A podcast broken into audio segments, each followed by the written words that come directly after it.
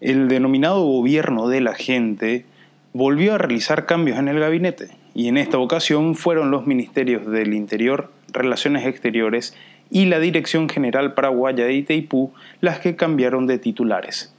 Acompáñame en este análisis enfocado de manera particular en lo que respecta a las relaciones internacionales y al cambio ocurrido en la Cancillería Nacional. Advertencia, esto es en honor a la verdad.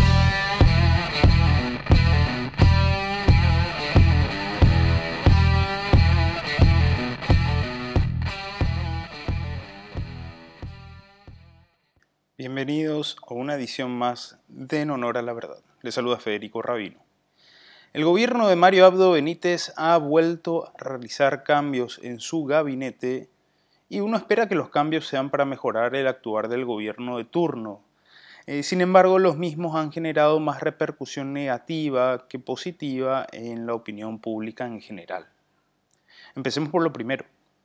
Arnaldo Yucio, ahora ocupa el cargo de ministro del Interior, reemplazando a Euclides Acevedo, más conocido como Gallo Paloma, que pasa a reemplazar a Federico González y ahora es canciller nacional. Sí, sí, canciller nacional, así como lo escuchaste. Y este último, es decir, González, pasa a reemplazar a Ernst Bergen, quien renunció por, entre comillas, grandes, motivos personales. Como director general de Paraguay de la entidad binacional Itaipú. Mientras que el más cuestionado de este gobierno, el denominado de la gente, Villamayor, seguirá como jefe del gabinete civil de la presidencia. Aclarando el panorama, yo me voy a centrar exclusivamente en el segundo cambio, sin dejar de hacer un breve, pero muy muy breve análisis de los otros dos. De buenas a primeras, lo que se puede observar es algo muy particular en nuestra sociedad en general. Eh, tema que hace días yo estuve hablando con un amigo mío y, es básicamente la falta de planificación.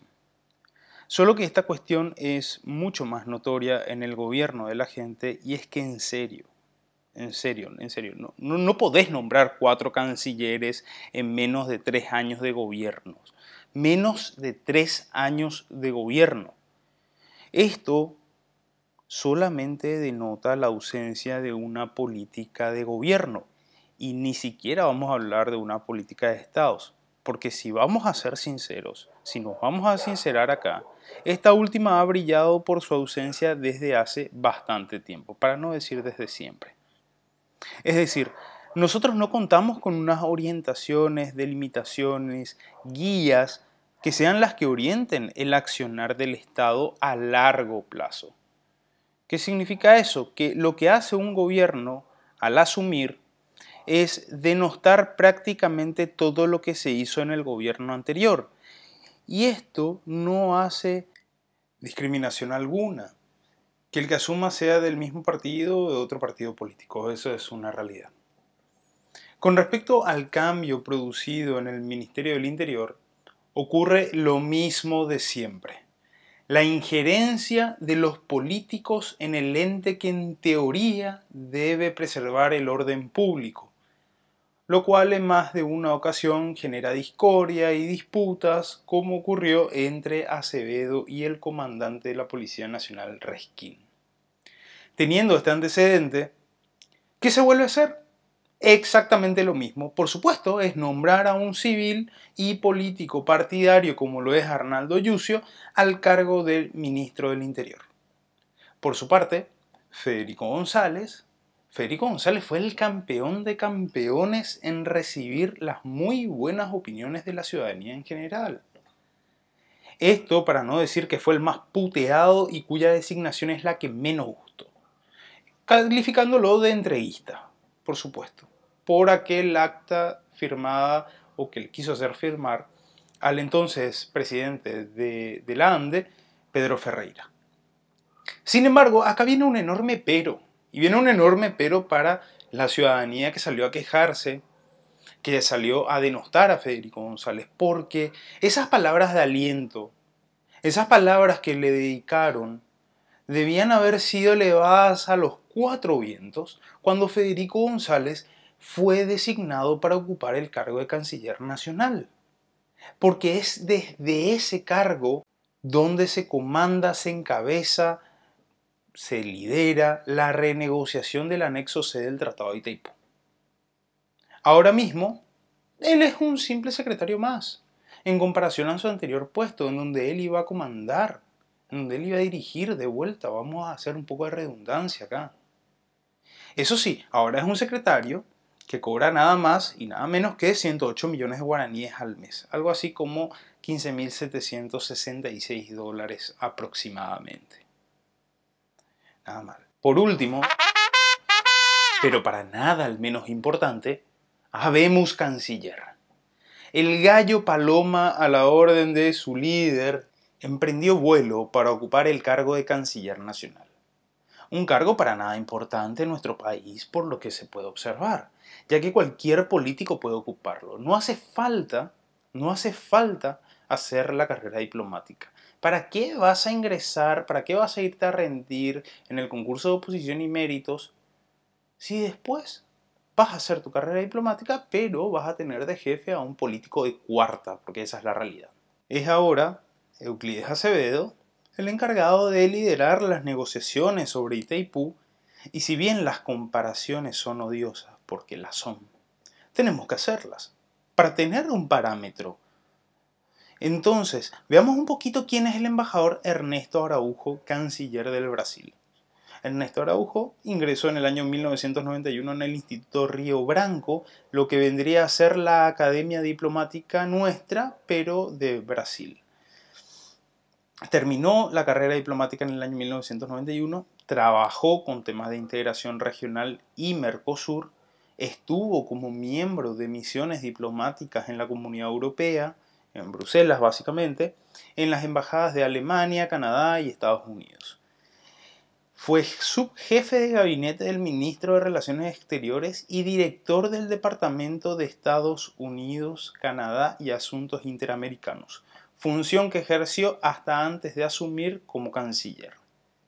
¿Querés un poquito más? Veamos el perfil de Francisco Bustillo, que es el canciller de Uruguay. Él es licenciado en Relaciones Internacionales, ingresó al Ministerio de Relaciones Exteriores por concurso, oposición y méritos con el cargo de secretario de tercera, que es el tercer secretario de nuestro país, en el año 1986. Fue embajador del Uruguay en el Reino de España, el Reino de Marruecos y el Principado de Andorra entre el 2012 y 2020. Fue jefe de gabinete del Ministerio de Relaciones Exteriores entre el 2010 y el 2012. Fue presidente de la delegación de Uruguay ante la Comisión Administradora del Río de la Plata entre el 2010 y el 2012. Fue embajador del Uruguay en la República Argentina entre el año 2005 y el 2010. Y fue embajador del Uruguay en la República del Ecuador entre el año 2004 y 2005. ¿No te bastó? ¿Querés un poquito más?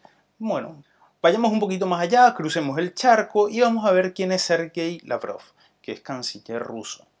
Él se graduó en 1972 del Instituto Estatal de Relaciones Internacionales de Moscú, perteneciente al Ministerio de Relaciones Exteriores de la Unión Soviética.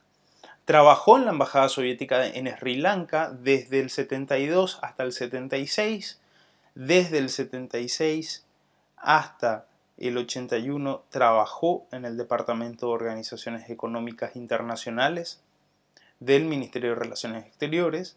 Desde el año 1981 hasta 1988 fue primer secretario, consultor, consultor senior de la misión soviética en las Naciones Unidas.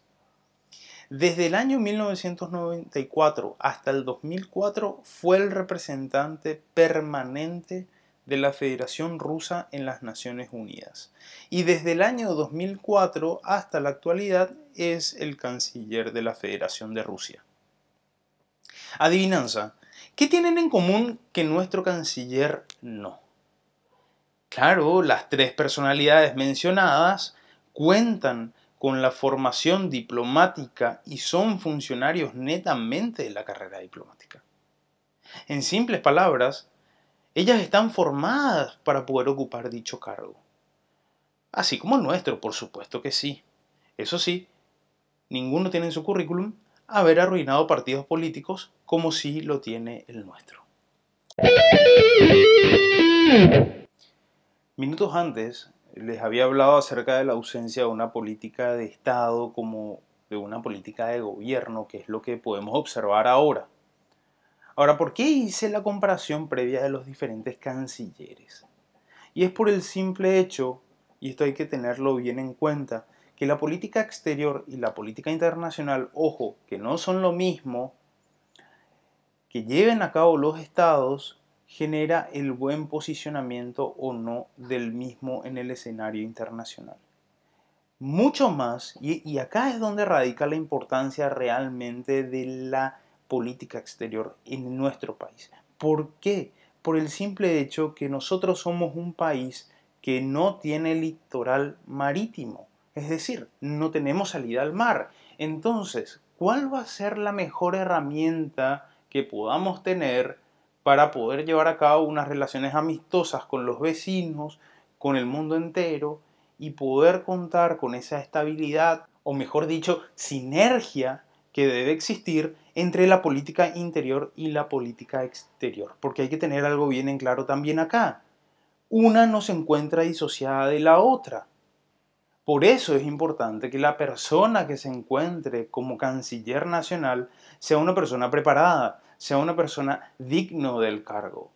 No como se suele utilizar el cargo en nuestro país. Y seamos sinceros, o sea, desde realmente desde el año 2007 es en ese año en donde empieza a ingresar gente a través del concurso de oposición y méritos. Y eso fue obra de la entonces canciller Leila Rashid Lichi. Anteriormente era como cualquier otro ministerio más. Se ingresaba básicamente por contactos. Entonces, si ya tenemos una gama o ya tenemos un grupo de personas preparadas, hay que impulsarlas hay que llevarlas a hacer. Por algo eligieron hacer la carrera diplomática. Por algo están en un escalafonamiento diplomático que según sus aptitudes y actitudes van ascendiendo hasta llegar a tener el cargo, no el cargo, el título de, de embajador. Pero de vuelta a eso en nuestro país no importa, porque no importa, porque como se sabe, y si no lo saben, ahora lo van a saber, el Ejecutivo siempre tiene un 20% de cupo político. Ahora, lastimosamente, se suele nombrar a políticos al cargo de canciller nacional. Ahora bien, si queremos ser un poquito más técnicos, hay que entender una cosa, que la política exterior es la forma, la manera, los medios en que un Estado Paraguay en este caso, se desarrolla con los otros actores de la sociedad internacional. ¿Y cuáles lo que son esos otros actores de la sociedad internacional? Acá ya no hablamos solamente de estados, acá hablamos de organismos internacionales, de ONGs internacionales, de, empresas multinacionales, etcétera, etcétera, etcétera, Y de igual forma, así como ya les había dicho en, en minutos antes, lo voy a volver a repetir. La política exterior no puede estar disociada a la política interior del Estado, ya que las mismas se interfieren mutuamente, es decir, una se encuentra interdependiente de la otra y viceversa. La política exterior, por lo tanto, ¿qué, ¿qué, es lo que va a incluir? Va a incluir que se establezcan los objetivos que el Estado pretende alcanzar, por supuesto, pero no solamente eso, sino también la forma más adecuada en que debe ser alcanzada. Y hay algunos autores que, han escrito y que han investigado y que han analizado que incluso se debe tener en cuenta no solamente los objetivos que tengan el Estado, sino es como que se debe hacer un consenso con los demás grupos que forman a la sociedad nacional. Es decir, estamos hablando de los grupos empresariales, de los gremios, de las asociaciones, etc. Por lo tanto, mientras se sigan nombrando como canciller a políticos que son afín al gobierno de turno, estos políticos pueden tener la profesión que quieran. Ya tuvimos un canciller que era médico, ¿sí? ¿Se acuerdan? Ya tuvimos un canciller que era médico. Yo personalmente voy a seguir sosteniendo lo que digo cuando doy clases constantemente. La política exterior de nuestro país es paupérrima. Porque esa es la palabra, ese es el calificativo, es paupérrima. cuando la misma debería ser una de las políticas más fuertes de esta isla rodeada de tierra. Y eso hay que meternos bien adentro en la cabeza. Existe una razón, existe una razón para la cual se estableció la carrera diplomática. Por favor, vamos a buscar dentro de la Cancillería a aquellas personas competentes, porque en teoría, porque en teoría son las especialistas para atender las necesidades internacionales del Estado. Son esas personas que están formadas en teoría y no solamente en teoría, están formadas también en la práctica, porque para llegar al cargo de canciller, uno por lo menos debe contar con el título de embajador. Y para tener el título de embajador es una larga carrera, es una larga trayectoria en la cual uno ya representó al Estado, capaz en alguna misión diplomática o capaz siendo embajador en otro país y sabe cómo manejarse en el entorno internacional, que no es lo mismo a cómo uno se maneja en el ámbito nacional, porque hay que atender o hay que tener en cuenta las culturas, las barreras idiomáticas, la percepción de la coyuntura internacional del momento, y hay un montón de factores que se deben tener en consideración. ¿Y por qué también es muy importante que una persona preparada, es decir, una persona que haya hecho la carrera diplomática, es la que debería ocupar el cargo de canciller por el simple hecho de que en las relaciones internacionales, en la diplomacia en sí, que no es lo mismo, no existen amigos, solo existen intereses. Esto ha sido todo por hoy, espero que te haya gustado. Si ese ha sido el caso, espero que nos sigas en las redes sociales, compartas el podcast y que te suscribas al mismo. Esta es mi verdad, pero puedo estar equivocado. Mi nombre es Federico Rabino y esto fue en honor a la verdad.